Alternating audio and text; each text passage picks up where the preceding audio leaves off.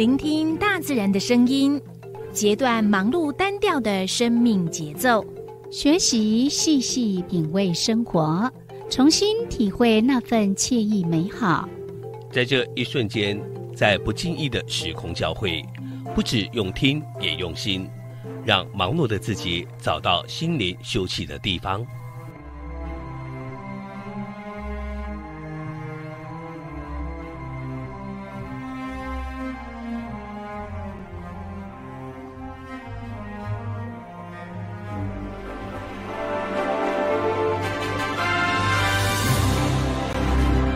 声广播电台带您收集美好智慧，储备知性能量，让彼此拥有一颗关怀的心，翱翔在无限宽广的四维空间里。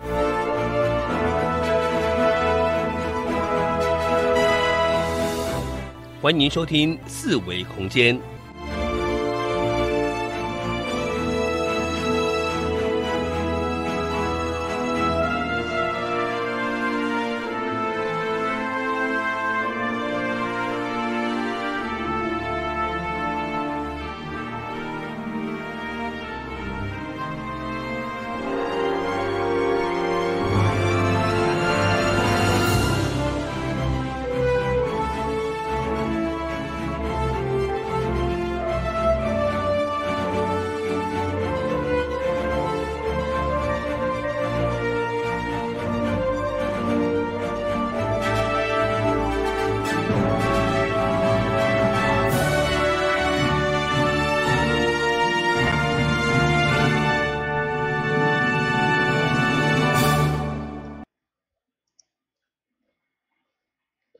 每礼拜拜五、拜六暗时六点到七点，华人音响广播电台一零四四千赫四维空间。嗯，为你进行的单元是四维空间啦，一起踩点去。迄是拜五，今仔日拜五，对。可能我拄啊，我拄啊是讲每礼拜拜五甲拜六，是四维空间，嘿是，单元是嘿。那今天的单，我们今天的单元是一起踩点去，每个时段都不一样，嗯。这么复杂，嗯，大家都乱了。大家，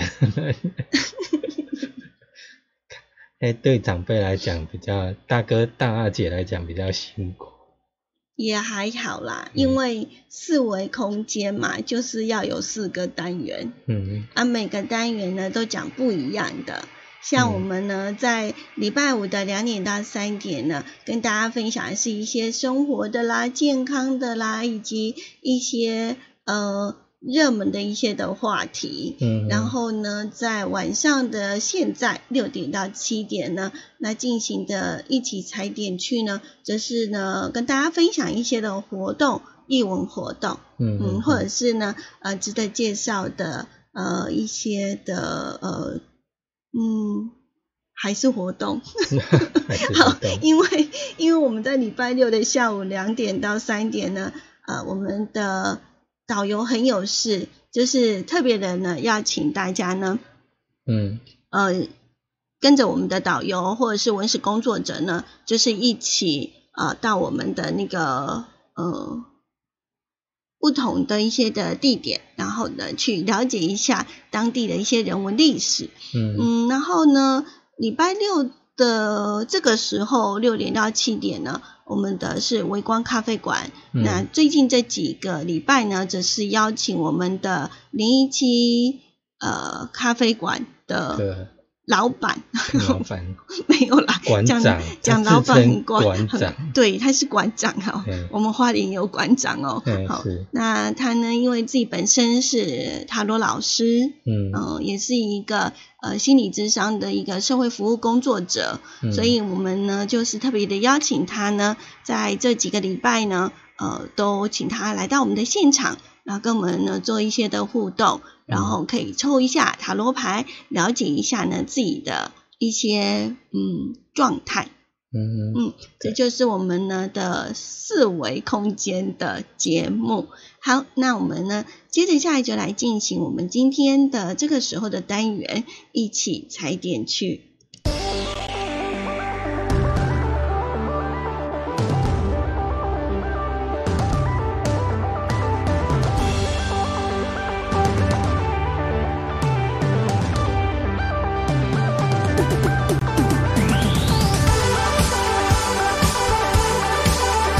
为生命新活力，装点一成不变的生活步调，让我们一起踩点去。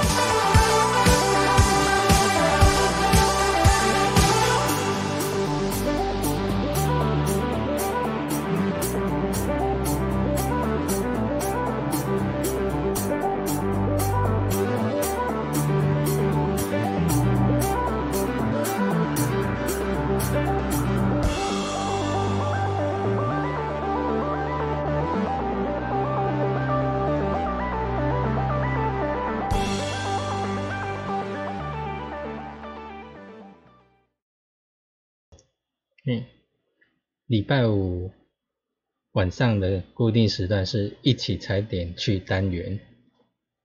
嗯嗯我是柔柔，我是小伟，这里是燕山广播电台 AM 一零四四千赫。是。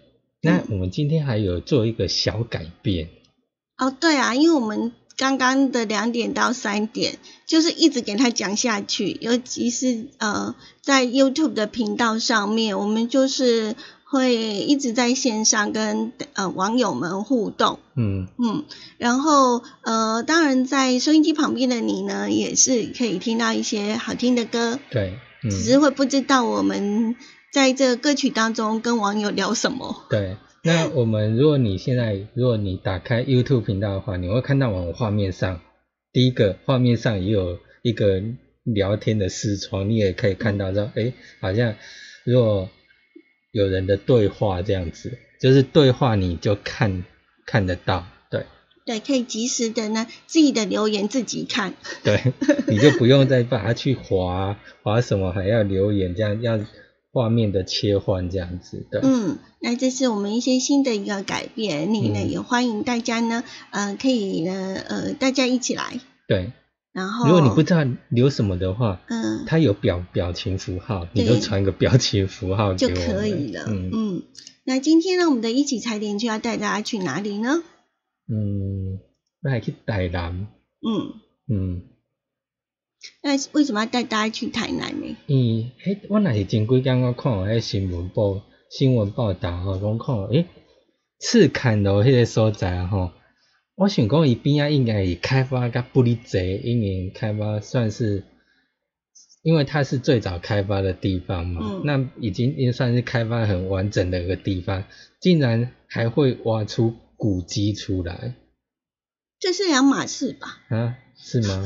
对啊，因为因为它是很早被开发的城市，嗯。应该是说它是我们台湾的第一座的城市，所以它嗯有台湾第一城的一个称号。嗯，那也因为这样，所以应该是有很多的古迹被埋在底下吧？哦，可是我在想。那边应该是属于一个开发比较高的一个地方，这样子，会吗？嗯，应该还好，还好。我觉得，哦，嗯，只是应该你的意思是说，该挖的应该也都要挖出来才对，对。为什么还会有这样？是啊，但是他这一次是因为在那个赤坎楼本来要新建那个停车场，嗯。然后就发现，在挖着挖着，然后就就就发现了。嗯，对，哦，我们来了解一下，因为呃，本来呢，这个赤坎楼的东侧，呃，本来是要盖那个停车场的，就没有想到挖着挖着就出现了大嗯。面积的一些的遗迹，嗯，嗯，就引发大家的一个关注了。对，嗯，而且它挖起来，反就还还有看到一些，包括那个，就是它建筑的那个好像墙面是吗？嗯，墙面就围墙啊之类的，还有水水沟对，因为他们就是去现场，然后就发现有不同时期的那个建筑的地基，一层一层的堆叠。嗯嗯，对，也就是呃，在那个整个的建筑地基的上面呢，就见证了台南四百年来的发展历史，嗯，所以它是蛮珍贵的。对，干脆我们直接秀秀照照片给那个在 YouTube 上看好了。在 YouTube 上面，我们现在呢，画面上面就是可以看到，就是层层堆叠，嗯然后是在不同年代产生的。对嗯，，嗯，那我们收音机就看不到了，没关系，你们听完节目之后呢，再转到 YouTube 里头去再看一次对。发现看他这样的，看他他这样的照片，哇，好像面积真的蛮大的哦。对啊，而且因为是一个非常古老的古迹哦，所以引起了大家的关注。那、很多的学者都说呢，诶，就不要呃，宁愿要古迹，不要停车场。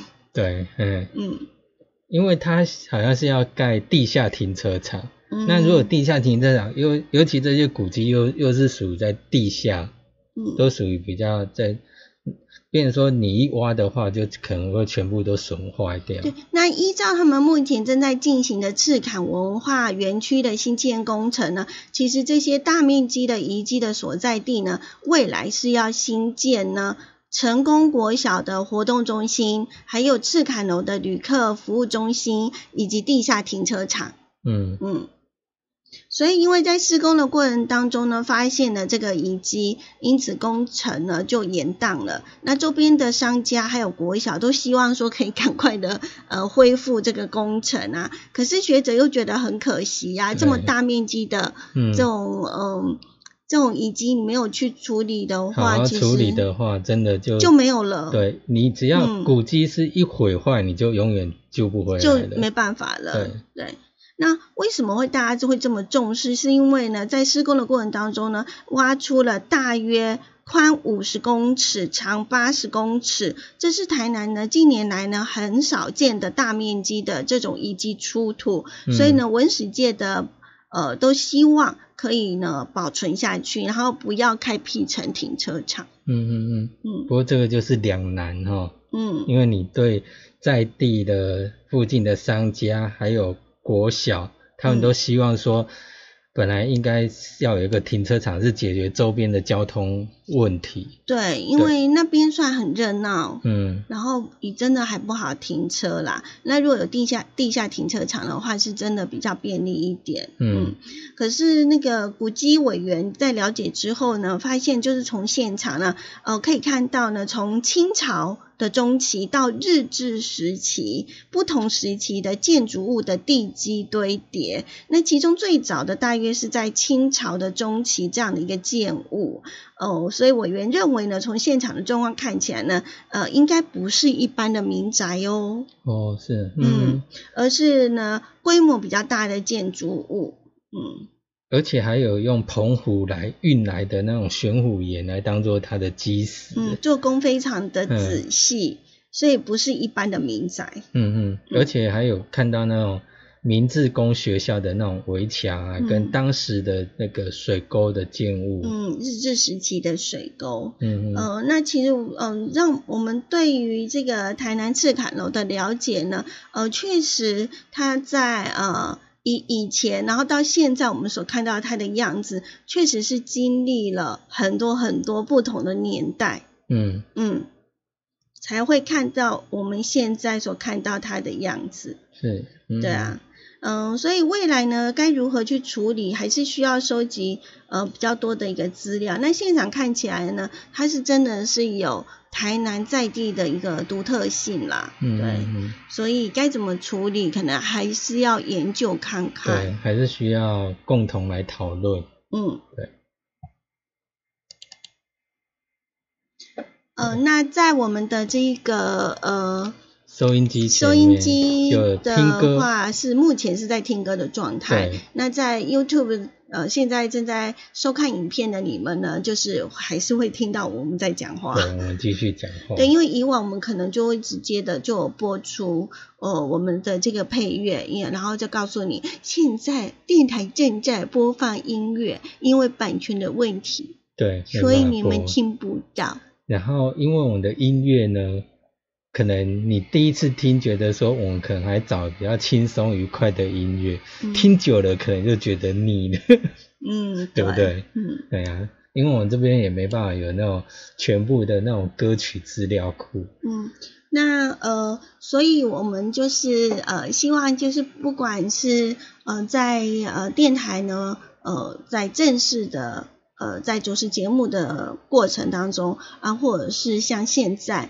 电台正在呢播放这一个音乐，那我们嗯都希望 YouTube 的朋友们都可以听到我们的声音，嗯，对，除非未来有广告发生。嗯，除非有人愿意赞助我们、支持我们，有啦中间我会啦们可能就穿插广告。所以，所以现在是非常呃，就一定要珍惜这段时间，我们可以一直的陪伴大家。嗯那以后如果有广告进来的话，那可能就是会加入一些的广告这样子。嗯嗯，那像我们目前画面当然可以看到聊即时聊天室嘛，嗯那尤其像我们有互动的单元，嗯尤其像塔罗，嗯那或者是说我们之前的一起听翻翻爱，嗯那当然你就可以直接在上面留言留你想要问的问题，那我们当然就可以直接做回答，哎，这也是对，对啊，所以我们就是呃，就是会及时的呢，会把所有留言的朋友的。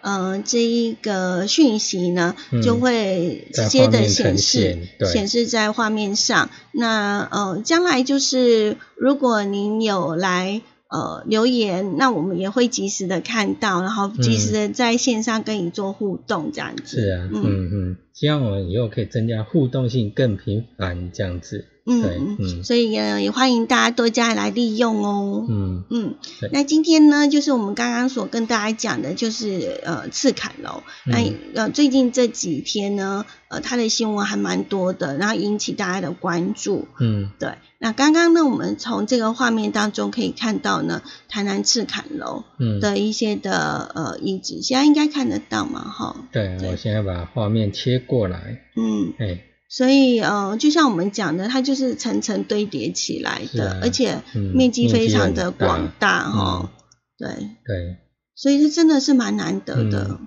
应该像一个小社区也也有的，对，然后他又说它不像一般的民宅，像是一种非常精美的一个建物，嗯，然后他又呃从这个地基看起来，就发现它是不同年代的，嗯，嗯对，所以我们等一下会跟大家来分享，就是呃它到底是呃赤坎楼为什么会有。这么精彩的，就是挖起来会有这么多、这么多的呃不同年代的东西，或者是建物的地基之类的，嗯对啊，而且可以说不同年代的建物一直得堆叠在那个地方，对。嗯，那我们现在看到那个建筑物，然后再加上现在东侧的这一个要用变成这个停车场，呃，嗯都有它的一个历史的缘由。嗯那接着下来呢，我们可能就是要切换。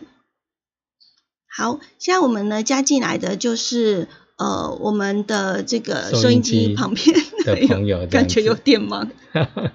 好，因为我们刚刚呢在跟网友们在聊天，哈，在、呃利用大家听歌的时间，对，嗯所以我们现在切换到就是大家一起都可以听的。那我们刚刚有跟网友提到说，诶，为什么嗯、呃就是赤坎楼这个地方会这么的精彩？嗯呃挖到这么多的一个历史古迹，那我们要从赤坎楼本身这个地方来做一个了解。嗯嗯，那赤坎楼，赤坎楼呢，那个它位在那个台呃台南的中西区这个地方。那它最早就是属于在荷兰，在呃一六五三年的时候，荷兰有有统治过我们台湾。那在那边，他有建一个城叫普罗明遮城。嗯，哎，对，那呃在地人是把它称为是环那老。哎，那哎它以前是最早，算是一个台湾最早的开源地嘛，哈，嗯，嗯它呃这个地方呢是我们全台湾岛的一个商业中心。那一直到呢清代的时候呢，呃就只留下部分的残传迹而奇对，也就是当时荷兰所盖的那个城已经几乎都毁坏了，对，然后我们现在所看到的赤坎楼呢，大部分就是汉人嗯。在这一个荷兰城堡之上，陆陆续续所新建的呃包括一些儒教、嗯道教所的庙寺，嗯。包括什么海神啊、海神庙啦、文昌阁等等，嗯嗯。嗯，然后呃，我们呃，其实一进去一次卡楼，大家可能印象比较深刻的呢，呃，就是那个呃，一九六零年由大南门的城内呢迁来的有一个呃九座的呃，有点像乌龟，可是嗯。它不是乌龟，对，那个怎么念？碧玺，碧玺。碧玺嘛，哦，对，碧玺呢，我们来了解一下碧玺，我们有常常看到它。那呃，它的名，它的那个，它不好念，嗯因为不常见到这个字哈。但是呃，碧玺这个是还蛮特别的。对，嗯我们来介绍一下这个呃，对，我们在 YouTube 上面现在可以看到吗？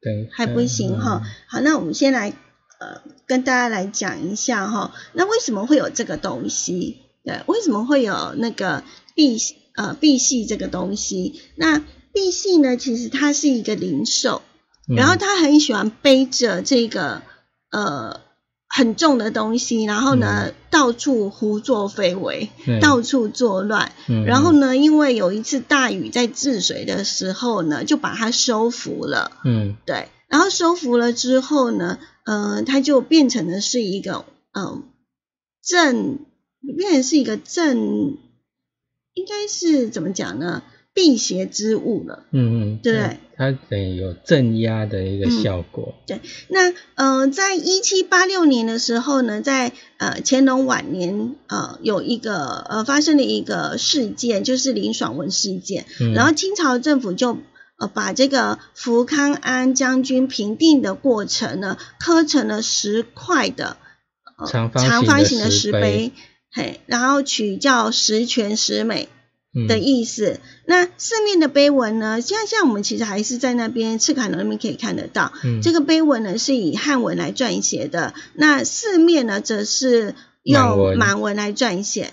那两面呢，则是满满汉都有的文，然后来去叙述这样子。嗯。对，那其中呢有一面呢，呃，用满汉并用的碑文呢，呃，是送给了嘉义。嗯。所以呢，赤坎楼这边才有九九个而已，嗯，本来是嗯十个嘛。对，那其中有一个就送到嘉义去，然后就放在那个呃县府东门附近的福康。安生祠内对，嗯那后来这个石碑呢，在一九零六年的时候，眉山地震又移到了这一个呃新荣路上面的一个百货公司附近，然后之后呢，又移到了嘉义公园里头去做存放。嗯这就是呢，呃，为什么赤坎楼只看到九个？那其中的一个呢，现在呢在嘉义公园是嘉义公园，对。嗯然后呃，剩下这九个呢，它其实也是呃移来移去，哦嗯嗯，嘿，对，它最早是在呃一九三五年是日方把它日本把它移到大南门瓮城，嗯。然后到四十五年这的时候就又把它移回到那个赤坎楼，对，那民国四十九年就是一九六零年，嗯好一九六零年的时候呢，就把这九座的呃这个 B C 呢，也呃就是把它安置在这个赤坎楼里头，嗯嗯。嗯，不过好像当年有一座就是运来的时候不小心掉到港口里面，对，它就掉到那个鱼港里面去了，嗯然后就就只好用另外一种砂岩去仿造一座，嗯嗯，对，然后结果那掉到港里面的，掉到港里面的其实就是嘉义那边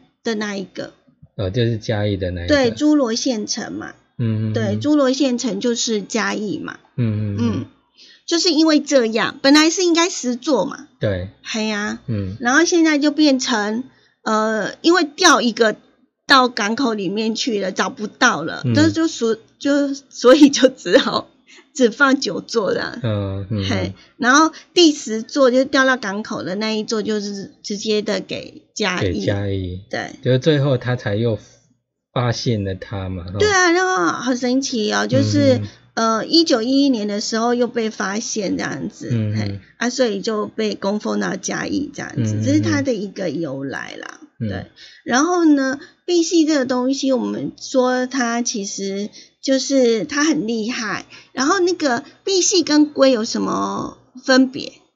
碧玺跟龟哦，嗯，嗯，实在看不出来，它的外观其实很像，可是呢，可以从牙齿可以看到。牙齿哦，嗯，我看的长得都一模一样啊，是哈，嗯。嗯，听说这个碧玺是有牙齿的，嗯。但是乌龟没有。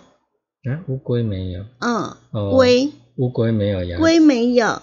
哦，对，嗯。有没有看到有有一些的图，其实可以看到那个碧玺的牙齿，嗯，对，所以它算是还蛮特别的，哦，它是有没有？它是不是有颗牙齿？嗯嗯嗯，哎呀，但是乌龟没有牙齿呀。哦，是是，嗯，嗯。它的分别在这边。了对，解，嗯，又学到一个，嗯，然后呃，另外呢，呃，它在这一个呃，好像是它的甲壳嗯。也有一点不一样。嗯，对，壳。嗯，嗯，在它的背甲上面，它的嗯甲片的数目跟形状也有差异性。嗯，对，然后呢，这个碧玺并不是石龟哦，不是石龟，嗯，对。然后他你会发现他总是很吃力的向前昂着头嗯。的那个造型，嗯。对，所以他呃就是四只脚很拼命的在撑着这样行走，可是走不动，对对对，所以我们因为它呃背太重了，石碑了，嗯，没有错。嗯。然后在一些碑林或者是一些的古迹圣地，都可以看到呢这个碧玺的存在。嗯嗯，那在我们的台湾呢，很特别，就只有呢留下这十个，十座，对，在台湾，嗯嗯哎，然后你可以在赤坎楼一下就看到九个，嗯。啊，如果你还要再把它看满。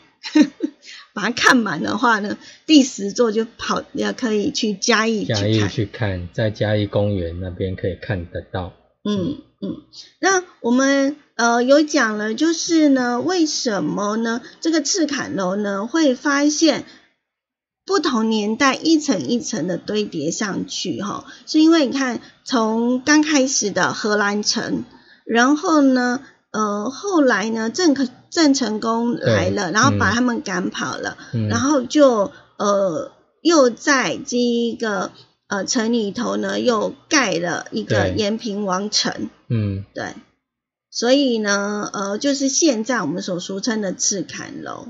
对，可是他不到半年，郑成功就生病去世了，嗯。对，所以呃后来这个赤坎楼就被报废了，嗯变成储藏火药的场所。嗯那呃，一直到了一七二一年的时候呢，这个嗯，就有一些因为大时代的关系，所以呢，这个赤坎楼又被破坏掉了。嗯对，然后一直到一七八六年的时候，又把它盖起来，这样子。嗯嗯，对对，经过蛮多代不断的毁坏，再盖，毁坏再盖这样子，对，然后后来清清朝的时候又又日治时代，嗯，那日治时代呢又把它再翻新，嗯嗯。对，所以所以才可以看到现在的赤坎楼。对。所以在它的遗迹的发现呢，才会发现有很多很多不同年代。嗯。嗯，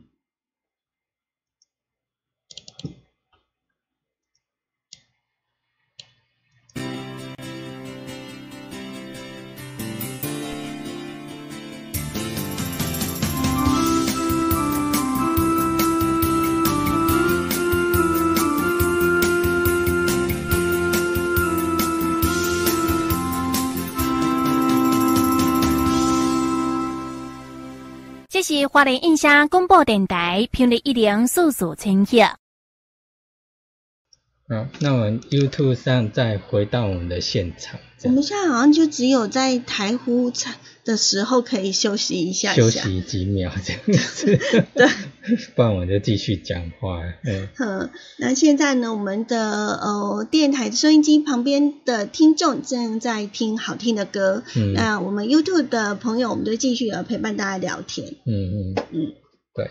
那刚刚是不是听了那个赤坎楼，就觉得还蛮有趣的？对，又学到蛮蛮多一些东西。嗯，就是说，因为呃，我们去了解、去认识它，你才有，而不是说，譬如说我们出去玩有没有？可能只是看一下而已。可是当有一件某个事件的发生，然后你就去了解它，去查询它，那你就会发现，诶，衍衍生出更多可以认认识的东西出来。对啊，我们以往可能去赤坎楼就觉得啊，它这很漂亮啊，然后呢就有好多的那个很像乌龟背着背，然后呢就在那边就这样而已，就这样扶着它拍 拍张美美的照，就这样子。对，但事实上它是有其一些的历史的故事。嗯哼，那当你去了解它，你就会觉得哦，它真的是非常了不起，啊，因为历经了这么多年。嗯哼，对。三四百里有对，而而且有的东西又又是那种辗转千里这样移来移去的。对啊，你看那个碑其实不是现不是原原本本就在那边的。对。其实它被也就是移了好几次。嗯是。然后呢，本来应该要十格的，为什么变成九个？对。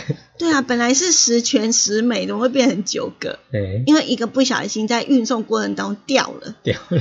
然后就掉到港里面去了，所以就只好就是好吧。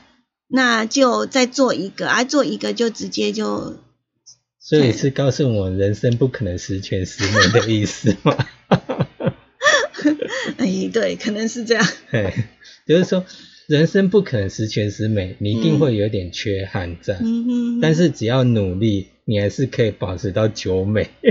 是啊。对不对？因为我觉得太完美反而好像不够真。对，嗯。总是要有那么一点点缺陷美，哎，是啊，你就会觉得才有味道，嗯嗯，要不然整个都是很美、很完美的状态，好像也哎就是这样。对你，你反而会更珍惜，有一点缺憾，有一点遗憾，你才可以去珍惜。说 你当你拥有完整的时候，你哦，你会感觉到很幸福。嗯，对。那呃，这一个嗯。这个地方呢，大概我去了蛮多次的，对。然后去的这个过程当中呢，我就蛮喜欢它的整个氛围，嗯，嘿，整个氛围就是很舒服，然后就是很清幽。可是当你一出来赤坎楼的时候，你就会发现四周都是一些的这个小吃店，因为台南的小吃很有名，是啊。然后就是也很热闹。然后它就是真的就是在一个呃，因为它以前就是一个行政中心，所以可想而知，它四周就是有很多周边的一些的建设，不管是庙也好，或者是孔庙也好，或者是小学，或者是呃小那个商店街也好，嗯嗯，就很热闹。可是你当你一进到那个赤坎楼里面的话，那你就会发现它真的嗯。感觉就不像在现代，好像回到古时候 的那一种氛围这样子。好像进到那个台湾民民俗村里面。哎呀，真的是这样。嗯。好。那呃。那我们收音机要回回到现场。对对对，我们现在要回到现场来这样子。好。好，刚刚听到的呢，这首歌是江美丽的歌声。对。嗯嗯。那我们这边是。花莲燕声广播电台一零四四千赫，嗯，四维空间，对，就在 AM 一零四四千赫哈的我们燕声广播电台的第呃另外一个频道这样子，嗯嗯。是，好，那当然你锁定爱点网支持我们。哦，对，在我们的 YouTube 频道上面，就是直接的呢，呃，搜取我们的爱丁网就可以了，呃，听到我们的节目，然后你就不用转来转去，嗯，然后另外又可以看到画面，也可以听到我们隐藏版的主持人聊天的隐藏版。对，那在我们的那个，嗯，刚刚去了台南，那接下来我们要带大家呢往北走。嗯，呃，金瓜石。哦，金瓜酒这样。嗯，嗯我们刚刚有讲了，就是如果我们对那个地方多一点了解，你就会发现那个地方非常有味道，嗯，而且它非常有故事而有趣，是你就会跟以前的人做一个连接，你就觉得哦，古时候是这样子，这样子。，嗯，那金瓜石也是如此的，它也嗯是一个非常有故事的一个地方。其实像我们在做随身导览，其实也是希望嗯把大家我们可以跟之前的一个人文古迹做连结。对，让大家就是即使没有导游在身边，但是打开我们的随身导览，你一样可以知道他的故事，是，嗯嗯。就不用再另外请导游。对，不过当然，如果你请了导游了之后呢，你会收获更多。嗯嗯，只是说，当你一个人旅行的时候，那其实你可以善用我们的随身导览，因为我们邀请的都是呢，呃，领有牌照的导游以及文史工作者，是，来跟大家来分享那个地方的故事。嗯嗯嗯，那金瓜石有什么故事呢？呃，以旅游来讲的话，我们常常就是会呃去去一个地方旅游，我们就会做一些的功课。嗯那现在的旅游方式呢，就是嗯呃，好已应该已经有好多年了，就是走读。对，什么叫走读呢？就是由文史工作者带领着，呃，少几位到十几位左右的人，这样去，不管是市场或者旧街道、旧街区去走，去巡礼这样子，嗯。然后经由文史工作者的介绍，那也许是一个招牌、一个墙面或一个建筑，那它都有它背后的一个故事。嗯，除了文史工作者之外呢，其实首都呢也有一些的社区资深的导览人员，嗯啊、嗯，来去讲在地的故事。对，由在地人来讲，有时也会更更能够清楚的传达嗯他当地的一个事情，这样。因为一般的观光客可能呃过去了就过去了，但是嗯他、他就是这样走过去了。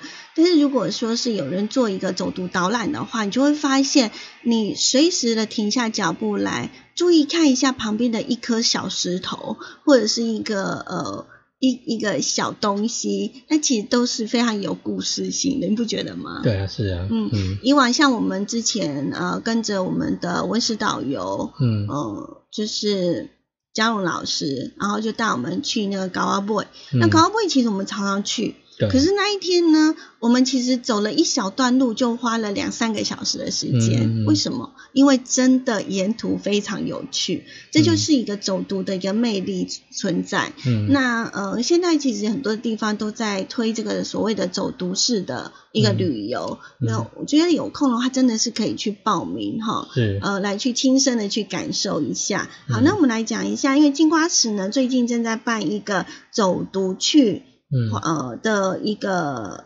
应该是一个活动哈，嗯。那这个活动呢，我觉得呃可以推荐给大家，对，因为呢，他们呢呃有一个这个走读矿山、翻越财经之路的一个特展，嗯，因为金瓜石就是采金矿的地方，对啊，对啊。嗯。呃，那因为疫情的关系，所以我们的这个呃，我们的金瓜石里头有一个黄金博物馆。那黄金博物馆是在五月四号的时候呢重新开馆了。嗯，所以他们就有了这样的一个特展，那希望可以透过呢在地的作家，还有这个译文的一些创作者的图文介绍，然后带领民众可以走读我们的金瓜石过往的一个面貌，对嗯就这样。对，那他当然是希望说，经由这样的特展，那这个特展是一直会从现在开始到七月二十六号，那大家民众就可以在那个炼金楼一楼特展室，还有金水特展室，还有附近金瓜石各个的一个街角啦，还有空间，我们就可以走读金瓜石矿山记忆的一个图文的一个介绍。嗯嗯嗯，好，那我们的环境博物馆呢，其实已经修了将近一个半月了哈。嗯那这一次力推呢，走读矿山、翻越采金之路的一个特展呢，会一直持续到七月二十六号。嗯那这段时间呢，大家都可以呢，呃，到他们的特展区，呃去感受一下，然后也可以呢到附近金瓜石的各个的街角空间，呃去走读矿山记忆的图文介绍这样子。嗯，对。那我们在这个 YouTube 上面，不知道可不可以看到我们的这个金瓜石哈？我们让小伟呢来一点作业的时间哈。那嗯呃，有很多的一些文史工作者呢就很喜欢呃，就会跟大家来分享。这个金瓜石这个地方，嗯，因为呢，金瓜石呢有一些的景点都已经不复存在了。不过呢，我们可以借由这个绘画或者是影像啊，然后呢，能够看到这个遗迹它原来的一个面貌。然后你甚至可以把这个颜色啦，还有这个材质给刻画下来，那使得长辈呢看到这个图文，还可以将这个场景给还原。那游客也可以借此呢来比对一下，就是让过去的财经的这样的一个历史重现这样子。嗯嗯。那现在如果你在 YouTube 上就可以看到我们进到那个台北新北市立黄金博物馆。的一个官方网官方网站里面，那你就可以看到他走读矿山翻越采金之路，嗯，他一直到六月二十八号，嗯。嗯，好，那我们的这个新北市立的黄金博物馆呢，呃，它其实过去呢是金矿的矿区转型而成的一个博物馆区，所以我们现在在呃 YouTube 上面可以看到的是，嗯。整个的黄金博物馆的一些地图吗？对，一个导导类似一个你走读的那个区块，嗯，对，包括金水特展区、炼金楼，嗯，还有古古惑宅，嗯，还有一个咖啡，还有就是咖啡，还有金瓜石医院的旧址，还有九堡口的旧址这样子，对，嗯，那呃，我们这一个。黄金博物馆呢，就位在我们的金瓜石金瓜路本山五坑旁一带哈。那它原本呢是亚洲最大的金矿产区哦。那呃，在二零零四年十一月的时候成立，呃，是重新的去整建旧时候的台湾金属矿业股份有限公司的办公室而成的。嗯嗯嗯。好，那最初呢，在金瓜石发现金矿。的地方呢是大金瓜跟小金瓜，对，大金瓜。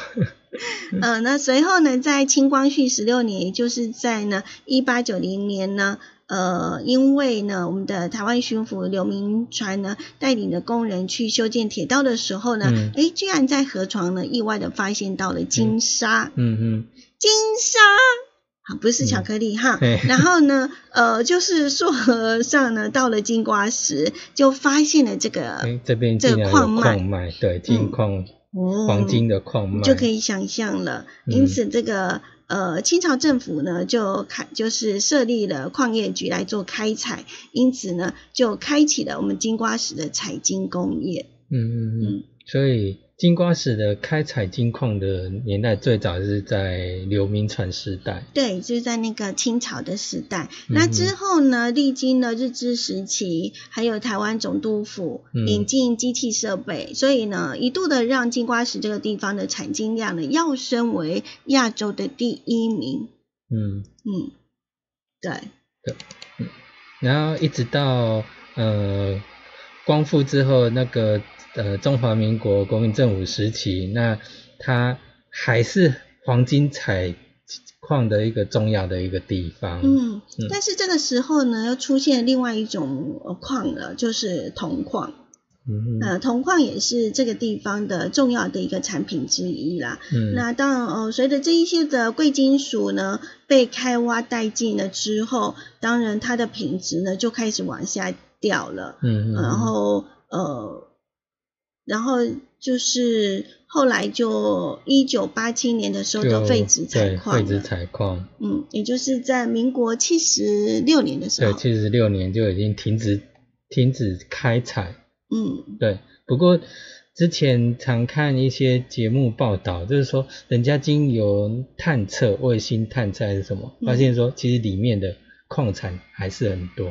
嗯，所以呃，它是一段我们财经的一个历史，然后那边也是非常非常的有味道哦。然后在二零零四年的时候呢，呃，黄金博物馆呢正式开园，成为台湾首座以生态博物馆为理念的。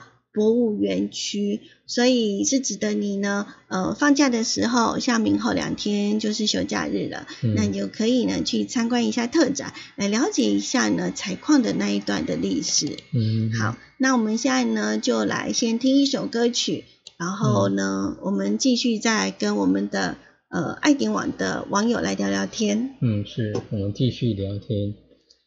那其实像最近。疫情感觉蛮，真的算蛮缓和的嘛。嗯嗯，所以真的可以适合出去走一走。对啊。对。然后，而且它又是一个户外的地方。然后大家都发现可以出去走了，那油价就上涨。所以，所以呢，下个礼拜听说油要上涨，大概零点五到零点七之间吧。对，就是说九五，然后又会回到。二十元的大关，二开头，二开头的这样子，嗯，二的数，就是说你想要珍惜，说哇，还有一开头的油油价跟矿泉水差不多的价格，可能短时间看不到了。但因为我们要出去玩，就一定要加油嘛。对啊，嗯，对，然后就。呃，提醒大家，就是这几天呢，就是尽量去玩。对，趁着油价还便宜的时候。因为差很多哎，像这个礼拜就一涨就涨了一公升，涨了两块钱呢。是啊。两块钱，你如果加满五十公升的话，就多少？一百块耶。对。一百块都可以买什么了？是啊。便当。嗯嗯。好吃，超好吃的便当。对呀。超丰富的便当。是啊。所以呢，就是要省。嗯嗯，对，当然你你呃，当然它要涨啊，你有时候油要用还是得加。是啊，嗯。但基本上就是趁油价还便宜的时候啊，就不妨就是呃带着家人呢一起去走一走吧。对，而且这段时间大家都闷坏了。嗯。对啊，要出去又不敢出去的这样子。嗯。那就趁现在，哎，大家觉得哎，已经三十二天。三十三天没有那个本土病例了，本土确诊的病例了，嗯，所以大家其实真的是可以慢慢放轻松。对，然后好像新北市，我刚刚瞄了一下，就是新北市呢，好像是五百人，嗯，以内，呃，五百人以内的，嗯，是不用戴口罩。哦，嗯，然后有一些就是已经不用戴口罩了，对，都慢慢解禁了啦，哈。对，可是我们花莲还是有哎，嗯，它还没解禁。对，嗯嗯，像像我今天要去邮局，我就已经到了邮局门口了，我还拿了一大堆的零钱，超重的。然后到门口的时候，突然看到人家告示牌上面写“请戴口罩”，我说 嗯，又赶快又回到那个车车上，嘿，嗯，对啊。不过像现在包括一些那个安养院啊什么的，以前之前不是刚开始疫情严峻的时候，就是说禁止。亲人进去看，但是其实现在也是开放，也是开放都允许你进去，比如说一个小时啊这样子，对，嗯嗯，就是说，所以大家大家很努力的一起来抗这一次的疫情，所以真的很棒，对。对。那其实你看，像其实小伟到现在都一直挂挂着口罩，嗯嗯。因为小伟挂了，蓉蓉就不用挂。没有，因为我可能最近小伟先挂，我不用挂。先戴口罩不是挂。挂口罩。嗯，然后那个什么，诶，就是说，像我偶尔会有点咳嗽，可能是因为那个。那个支气管不太好，嗯，就就需要常常戴着口罩这样子，嗯嗯嗯嗯，我发现我在那个收音机旁放的这首歌还蛮轻快的，叫做《刷电的欧高兄》。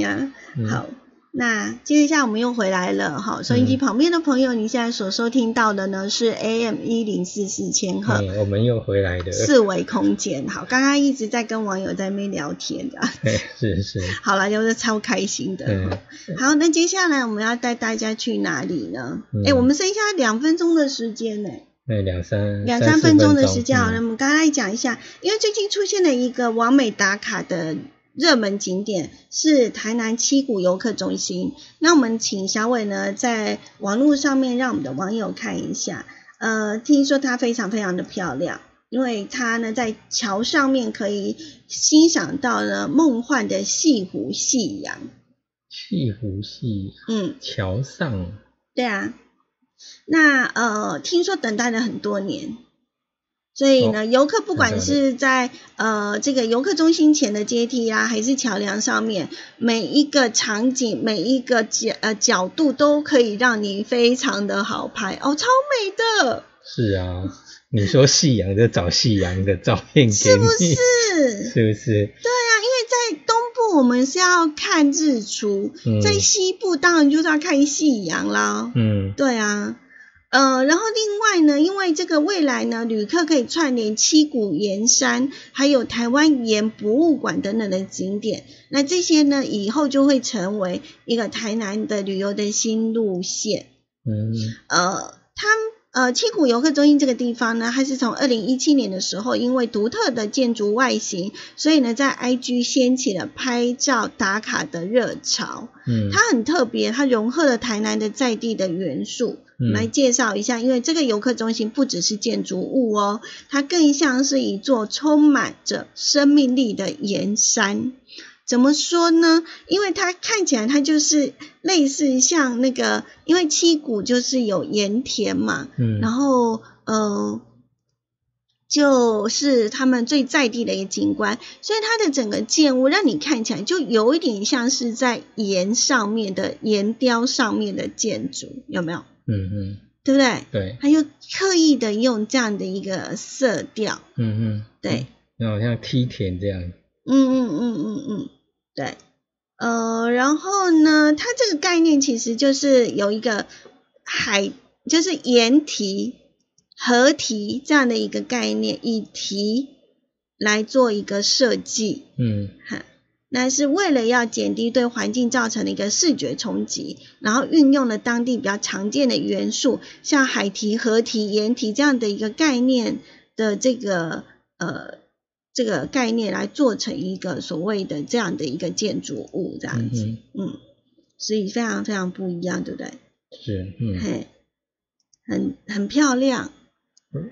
对你现在，你看如果现在用三百六十度嘛，如果你现在有，你可以上呃，听众朋友，你可以上云嘉南滨海国家风景区管理处，它的网站它有一个七百二十度的全景，嗯那嗯，你就可以用滑鼠去滑，你就可以看它四面八方的。对，三百六十度都七百对对二十度哦。对，包括天空啊。哦，对对，对所以是不是三百六十度对了哈？是七百二十度。看天空，对吗？嗯，那呃，在 YouTube 上面就可以看得很清楚。嗯好了，这就是我们今天的节目了，对，好快哦！是啊。虽然一直讲话，是不是因为一直讲话，所以才觉得时间过得特别快？